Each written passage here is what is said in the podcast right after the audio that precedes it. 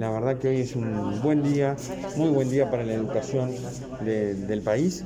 Estamos completando el retorno a la presencialidad de toda la educación formal obligatoria del Uruguay, lo cual se hace, como lo digo siempre, y en esta etapa de culminación, en base al compromiso, al, compromiso y al trabajo, sobre todo de las comunidades, de los docentes, de los funcionarios y también eh, las ganas de volver que han manifestado nuestros estudiantes y nuestras familias. En este liceo, estamos en el Liceo 58, aquí en Camino Maldonado, eh, pudimos ver cómo se interactuaba con una docente eh, desde la virtualidad con los alumnos presenciales. En la Escuela de la Blanqueada pudimos ver cómo un profesor y luego una profesora estaban conectados con alumnos presenciales y con alumnos a distancia.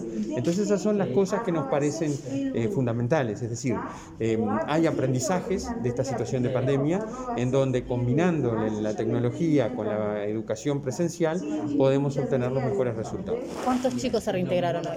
Hoy se re- reintegraron 169.000 estudiantes de UTU, de secundaria, segundo, tercero del ciclo básico o de educación media básica y segundo año de la media superior y de la educación pública y de educación privada. Por eso es un día importante, porque todo esto ha sido en ciclos, esta vez lo hicimos todo el país a la vez, porque la circunstancia así lo ameritaba y creo que eso es muy importante.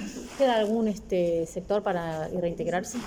No, no nos queda prácticamente nada. Eh, la presencialidad está establecida en formación en educación y en terciaria de, de UTU, eh, según las particularidades. Es decir, culminaron el primer semestre, lo van a culminar en virtual y luego van a volver presencial virtual. Ahí es una educación terciaria de nivel superior, distinto a estos centros educativos, donde además tenemos educación obligatoria y tenemos que velar porque todas las garantías al cumplimiento del derecho a la educación estén presentes.